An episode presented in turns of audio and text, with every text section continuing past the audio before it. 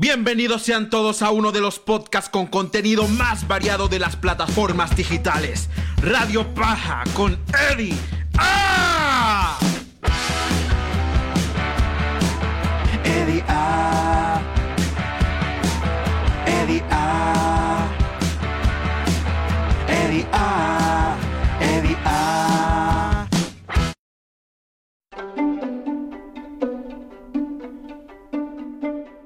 Buenos días, buenas tardes, buenas noches, mi gente. Sean todos bienvenidos a que se llama Radio Paja, Radio Paja con Edia. Aplauso, aplauso. Gracias, gracias, público imaginario. Bueno, ¿cómo están, mi gente? Aquí estamos, estamos recibiendo el invierno. Mira, tengo aquí al ladito, ustedes no lo ven, pero aquí al ladito, vamos a hacer ruido para que suene. Tengo mi tacita de té. A mí me encanta el té. Yo no soy muy cafecero, cosa que es bastante extraño. Bastante extraño para los venezolanos, porque casi todos los venezolanos tú le preguntas y todos son amantes o adictos del café. Quizá, quizás por mi, mi costumbre de llevar la corriente y la contraria a todo, me gusta el té a diferencia de- del café. Siempre me, me ofrecen café y digo, no, no, no tomo café, gracias. Sí lo tomo. No voy a decir que no, sí, tengo mi poquito de café porque de vez en cuando a uno le dan como ciertos antojitos y sí me ha dado antojo de tomar café, pero una vez cada, al año, algo así. Y lo tengo ahí por si acaso, pero generalmente cuando me invitan a un sitio, a una casa y me ofrecen café, digo que no, no sé, porque no me gusta yo. Ni siquiera mi mamá, fíjense que mi mamá era una de las personas, es una de las personas más adicta al café que yo conozco y anda siempre con esa paja de que tiene la, la gente mayor, ¿sabes? La gente mayor con un vicio que si no tiene café que le duele la cabeza, no puedo dormir si no tengo café. Lo que ella también fue enfermera durante muchos años de su vida, durante casi 25 años de su vida.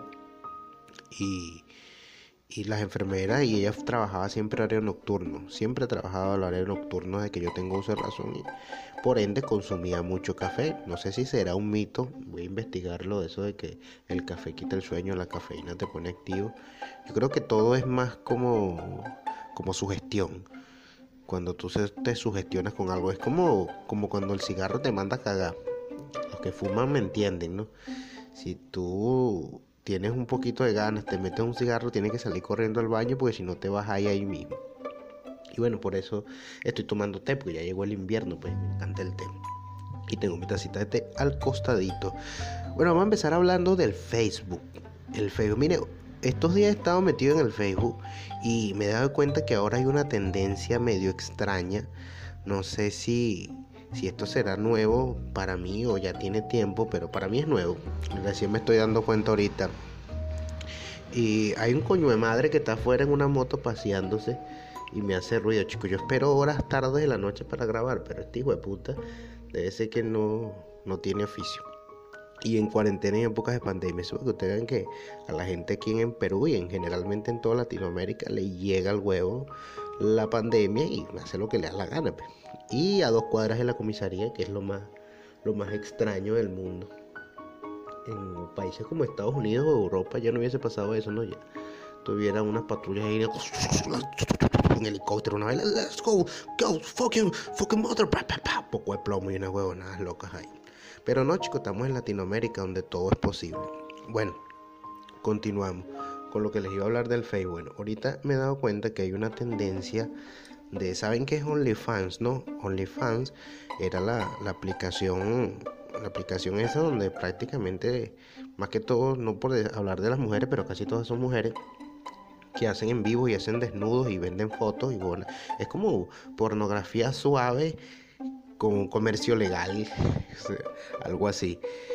Pero Facebook ahora está adoptando una cara, no es Facebook como tal, es las personas que están haciendo contenido en Facebook que he visto mucho. Y de que, que vaina tan arrecha que uno ve una vaina una vez y el algoritmo te la pone múltiples veces. O sea, mi algoritmo se dio cuenta que soy un, un depravado. Me he dado cuenta que Eduardo Araujo es un depravado, así que vamos a, vamos a, sugerirle puros puros vainas de nuevo. Bueno, salen ahora estos hacedores, hacedoras de contenido, mujeres en, en poquita ropa cambiándose y, y títulos llamativos porque son llamativos. Uno como hombre, está claro que lees una vaina así y la curiosidad. y dice como que mi amiga se cambia y yo la grabo. Se le cayó el hilo a mi amiga mientras se cambiaba. Eh, o sea, y no es lo que parece porque se ve que es súper sobreactuado, pero sí, sí son mujeres con, con ropas pequeñas, con, cambiándose y haciendo cosas cotidianas, pero casi todas están muy divinas, muy deliciosas. Y eso está abundando ahora el Facebook. Yo no sé si... Eh, yo creo que me, uno se pone a ver los comentarios. Bueno, yo me pongo a ver los comentarios. Y no es por eso. O sea, yo veo algo estúpido, algo bastante estúpido. Y, y lo primero que me viene a la cabeza es voy a leer los comentarios para ver qué opina la gente de esto. Y muchos sádicos que abundan en el internet sabiendo que eso es todo fingido y vaina diciendo cosas como que mi amor, qué rico se te ve esa ropa interior y vainas así, como si fuera que le fueran a parabola. Y otros criticando, diciendo a lo que han llegado para, para tener views, bla, bla, bla. Que es bastante raro, ¿no? Porque pues, yo pensé que el algoritmo, como hace unos, unos años, se desató una vaina en que tú te denunciaban o algún comentario que sea un poco un poco insultante o hiriente para alguna etnia, clase social o religión, el algoritmo de Facebook determinaba que estaba mal. Pues entonces no hay un algoritmo para detectar que esa vaina es básicamente pornografía suave. Y no hay una vaina más al alcance de todos y de los niños y de los menores que el Facebook. Entonces hay pornografía suave en Facebook, por lo visto. No no estoy criticando, cada quien puede hacer lo que le da la gana y cada quien puede ver lo que le da la gana, ¿no? Pero quizás en, dentro de poco ya el algoritmo, lo que pasa es que se está volviendo bastante popular. Y cuando algo se vuelve muy popular, pero eso daña la reputación del Facebook, más que todo es aquí en Latinoamérica. Aquí en Latinoamérica se inventan una huevonada. En los Estados Unidos no pasa esa paja. Lo que pasa es que el algoritmo no está adaptado para nuestra conducta inadaptada de los latinoamericanos de hacer vainas locas y, generalmente ellos pensarán que no, o los programadores que hacen los algoritmos la vaina, no, esa gente así, toda exhibicionista y, y toda pervertida, eso es normal en su, en su costumbre. Pero no chicos, eso no es normal en Facebook. Y, abundan, abundan. O sea, son bastante los... Y también hay otra tendencia de, de mujeres que incitan hombres en la calle, viste, con toda esta vaina del feminismo, todavía sigue saliendo eso porque ven que ese gana de joder de, la gente del nuevo feminismo loco. Mujeres con poca ropa que van donde están parejas y vainas y le hacen propuestas indecentes y vainas para ver las reacciones de la novia. Obviamente uno es hombre. Sí o sí vas a ver o vas a hacer algo y unas mujeres bastante ricas, entonces las novias les entran a coñazos, los dejan, salen corriendo y vainas.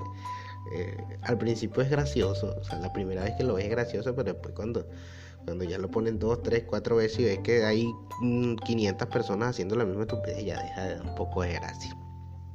Entonces está raro eso del Facebook ahora, esa nueva tendencia de, los, de las hacedoras de contenido a, a mostrar esos títulos llamativos para los hombres pervertidos, como me, me baño, me baño y se me ve todo Vainas así, pues, no deja nada a la imaginación. Bueno, eso era lo que tenía que comentarles el Facebook.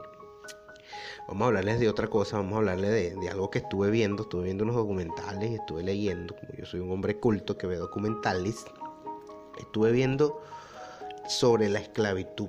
Mira, este, este té es malo, chicos. Se me rompió la cuerdita estando meneándolo.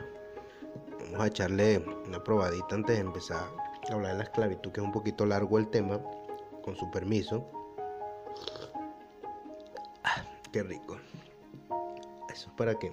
Ahora va a ser así el, el mecanismo del programa. Yo me pongo a hablar paja y como, bebo, hago lo que yo quiera.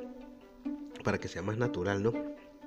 Bueno, lo que les iba a comentar sobre la esclavitud es de la historia de la esclavitud. Estuve viendo unos documentales, estuve investigando algo de información y la gente pensará que la esclavitud se inició en Europa, porque lo más conocido que los europeos eran unos sádicos de primera. Pero no, chicos, la esclavitud no inició en Europa. La esclavitud empezó en África como tal. ¿Sabes que siempre hay una tendencia de las tribus, tribus, regiones, ciudades o capitales más avanzadas, constituidas y civilizadas, entre comillas, de, de creerse superior a las que están menos, menos avanzadas. Todavía pasa eso hoy día, si nos ponemos a dar cuenta, pasa en los Estados Unidos, Europa. Nosotros somos como, como, como la casta más baja, nosotros somos el nuevo continente.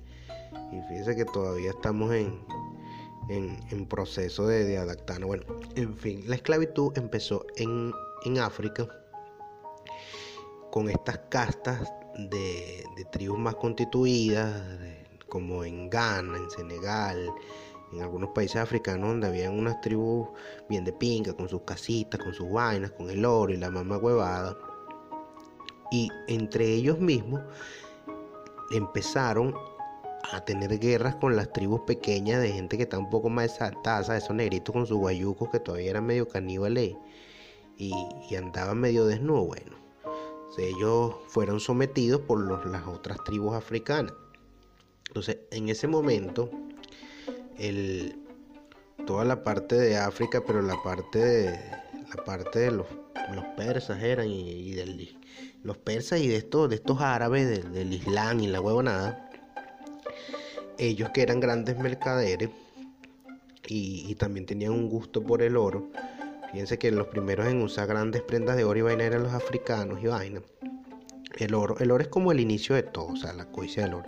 Entonces ellos necesitaban mano de obra para pa sus barcos, para la vaina, para los remos, para transportar, para trabajar y empezaron a hacer comercio con los mismos africanos, todo, toda esta, esta esta región islámica porque decían ellos en sus leyes, fíjense que ahí entra el tema religioso también, en el Islam dice explícitamente que todo aquel que no pertenezca a la religión islámica tiene, o sea, puede ser esclavizado. ¿Entiendes? Se, determina como una persona que, que, es de más bajo nivel porque no, no pertenece a su religión. Entonces, primero, por eso es que muchos países de África Occidental adoptaron esa religión, porque los islamitas que eran que eran tan un poquito más avanzados y más constituidos, en vez de luchar con esos países africanos, hicieron alianza y uno de los reyes africanos de, de la tribu, no sé qué coño la madre, no me acuerdo, hizo convenio con él y se convirtió al Islam. Entonces con ese derecho empezaron a, a, esclavizar los mismos africanos y a aportarles esclavos africanos a los islamitas. Entonces los islamitas los utilizaron para ir al viejo continente. ¿Cuál es el viejo continente? Europa. Entre sus viajes llevando telas y, y vainas, que era lo que ellos llevaban para allá, para esa vaina, los europeos quedaron fascinados o sea, ya ellos habían visto gente africana, gente de color y vaina, pero quedaron fascinados con el concepto de que podían tener mano de obra gratis. Y empezaron a comerciar con esclavos, empezaron a comprarle los esclavos a los islamitas, a los que llevan los árabes, musulmanes, que llevaban las telas, empezaron a comprarle esclavos y se volvió un negocio. Y se volvió un negocio, pero después el, conflicto de, la religión en África, del Islam, con el catolicismo y la huevonada, eso se paró por completo. Y la demanda de esclavos de Europa era muy grande y los mismos europeos decidieron hacer viajes de exploración para ir a tribus africanas, partes de África que no estaban exploradas, para buscar más esclavos. Y el primero, los primeros exploradores que empezaron a buscar esclavos fueron los portugueses. Los portugueses fueron los más sádicos de todos, empezando. O sea, ellos fueron los pioneros de la esclavitud como tal, así de, de ir para una, de viajar a África, echarle coñazo y traerse un poco de negro. Y de gente de color, perdón al que se sienta ofendido. Coño de madre nada. Este, bueno, los portugueses empezaron a hacer sus exploraciones y los portugueses se contactan con un rey de del Congo, de una parte de, del Congo. Ya un permiso de tomar otro poquito de té. Ah, qué rico. Bueno, un rey del Congo y les dicen que ellos necesitan esclavos y bla bla bla y empiezan a, a dotarlo de vaina y entonces entran por la parte del Congo y los mismos congoleños, fíjense que los mismos africanos, hacer, hacer un programa yo estoy hablando de los congoleños, ¿no? Del documental de los ricos del Congo. Pero así empezó su historia tristemente. Un rey congoleño dio el permiso y junto con ellos atacaron a ciertas tribus africanas y los esclavizaron. Y a cambio de eso, ellos recibieron espejos y huevonadas, como siempre los, los europeos odiando a la gente, y se llevaban algunos congoleños, porque en este caso ellos iban a ser negros de, negros de un nivel más alto, se los llevaban para Europa, y estos congoleños eran tratados bien, eh, los ponían a estudiar idiomas, bla, bla, bla, en la universidad, y les daban tierras en el mismo continente europeo, en, en Portugal, España, Alemania, Inglaterra, etcétera, mientras ellos los ayudaran a, poder a poder esclavizar a, las otras tribus africanas. Entonces, más, más adelante se descubrió algo que era, aparte del oro, porque la primera estancia que se llevaron los esclavos era para que los ayudaran a sacar oro y huevonada, mano de obra, bla, bla, bla. Bueno, pero se descubrió algo que era mucho más adictivo que el oro. ¿Qué era más adictivo que el oro? El azúcar. Cuando se descubre el azúcar, el azúcar, los pasteles con azúcar, la vaina, el azúcar refinada y la huevonada, eso, eso fue un boom y la demanda de azúcar en Europa era demasiado grande. Entonces, la idea de los portugueses fue hacer este, cañaverales y molinos de azúcar con mano de obra negra para llevar el azúcar para el viejo continente.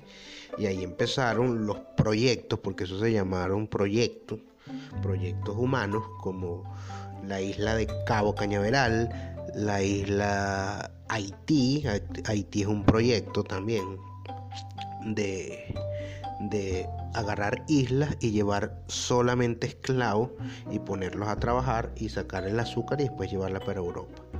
¿Entiendes? Eran los experimentos de ellos. O sea, que esta isla está vacía, bueno, vamos a, construir un molino y vamos a poner un coñazo de esclavo y nada, y bueno, ¿entienden?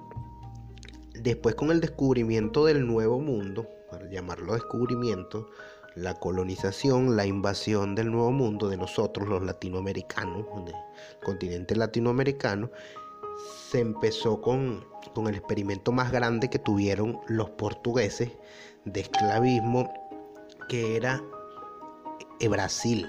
Brasil fue el experimento más grande que tuvieron los europeos. Ellos llevaron sus negritos para allá y empezaron a hacer su huevonada, sus cañaverales y su huevonada y echarle coñazo a los negros.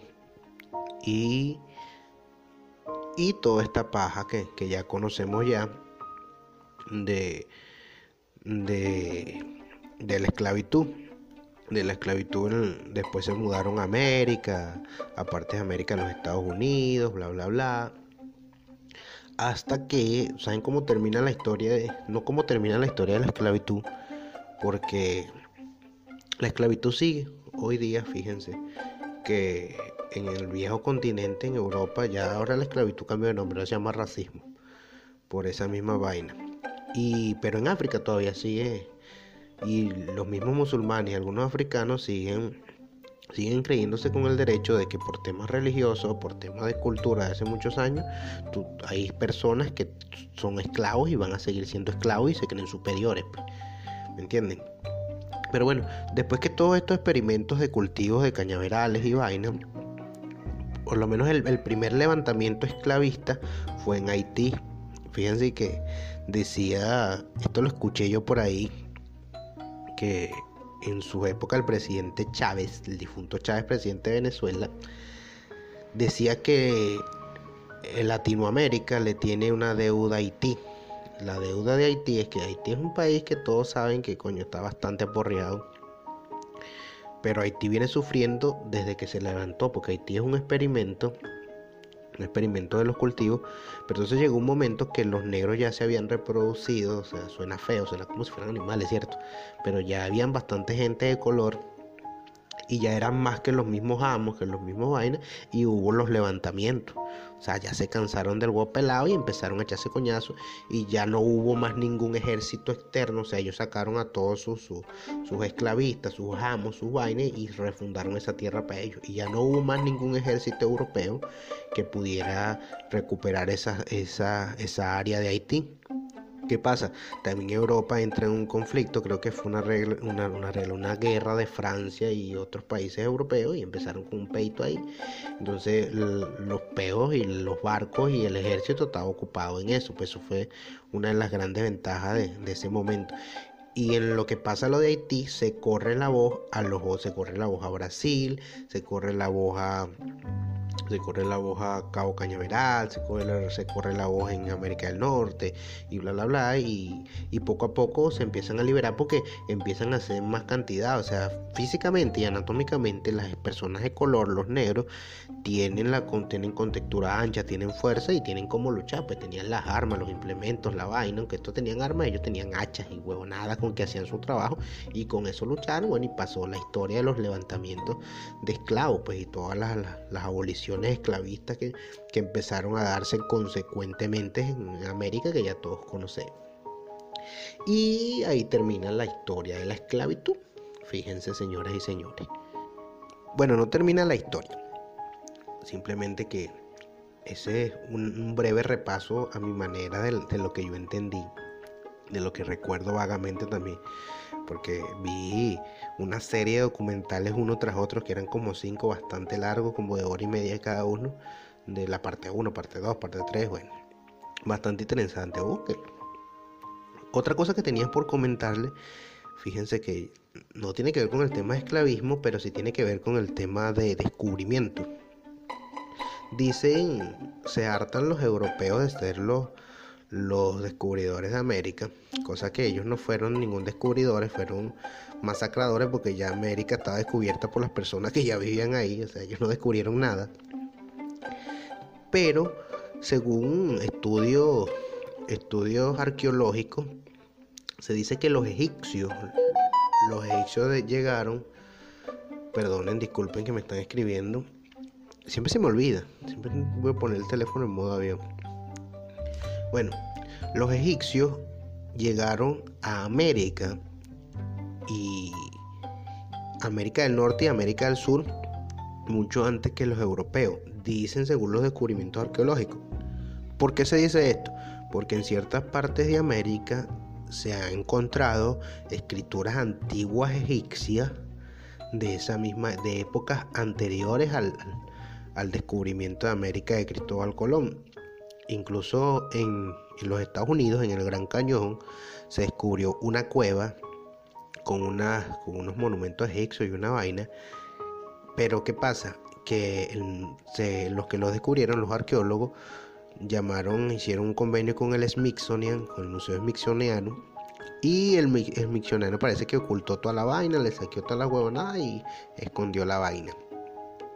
¿Por qué esconden esta vaina? Fíjense que eso eso es algo bastante interesante porque los europeos, la, supuesta raza blanca, los blancos, se hartan de ser los descubridores y de creerse mejor que nosotros, los de piel morena, piel de color. Esto cambiaría la historia por completo. Porque supuestamente no, que en esa época, aunque los, egipcios eran grandes navegadores, ellos dicen que no tenían la tecnología, ni los implementos, ni bla, bla, bla entonces, ¿cómo explican esas vainas que se encuentran de periodos mucho antes del descubrimiento de Colón? Pero eso cambiaría la historia por completo, como la conocemos, y eso le daría un puesto, fíjense, de lo importante que es en la historia al hombre de color. Todas estas luchas de, del racismo y estas vainas, porque por lo menos aquí le daría otro matiz a la historia de los Estados Unidos, que se sabe que es uno de los países con más racismo en el mundo. Entonces, sus tribus originarias, que son sus, pieles rojas, sus indios, que quedan pocos, son los originarios y también serían descubiertos por los africanos. O sea, eso, eso sería como un coñazo en el hígado. O sea, imagínate que el, imperio estadounidense, que, que, es básicamente una colonia inglesa de Inglaterra, fundada por Inglaterra, no fue descubierto por, por ningún Europa, un coño de madre nada, sino por los africanos en, su época. pues. Habría que enseñar esas cosas en la escuela, habría que cambiar la historia por completo, lo que le daría un, un mayor valor a la gente de color, pues. No elimina nada, o sea, da, da un poquito de arrecherita saber que esos datos están y que organizaciones tan, tan famosas que deberían cuidar la historia como lo es el Museo Smithsonian se encarga de más bien ocultarla y los gobiernos y vainas. Ese, es- como el peo de los extraterrestres, ¿sabes? Dicen, no, ¿qué tal? Que el área 51 que esconde los extraterrestres para que la gente, la conmoción de saber que hay vida, no hay vida, una vaina así parecida. el- los descubrimientos de que América fue descubierta mucho antes que Colón por los africanos, los tratan de ocultar y de darle menor importancia. Fíjense cómo es la vaina. Bueno, y hablando precisamente de, esa vaina, como yo cambio de tema así drásticamente, voy a, antes de cambiar de tema voy a tomar otro poquito de mi té, con su permiso.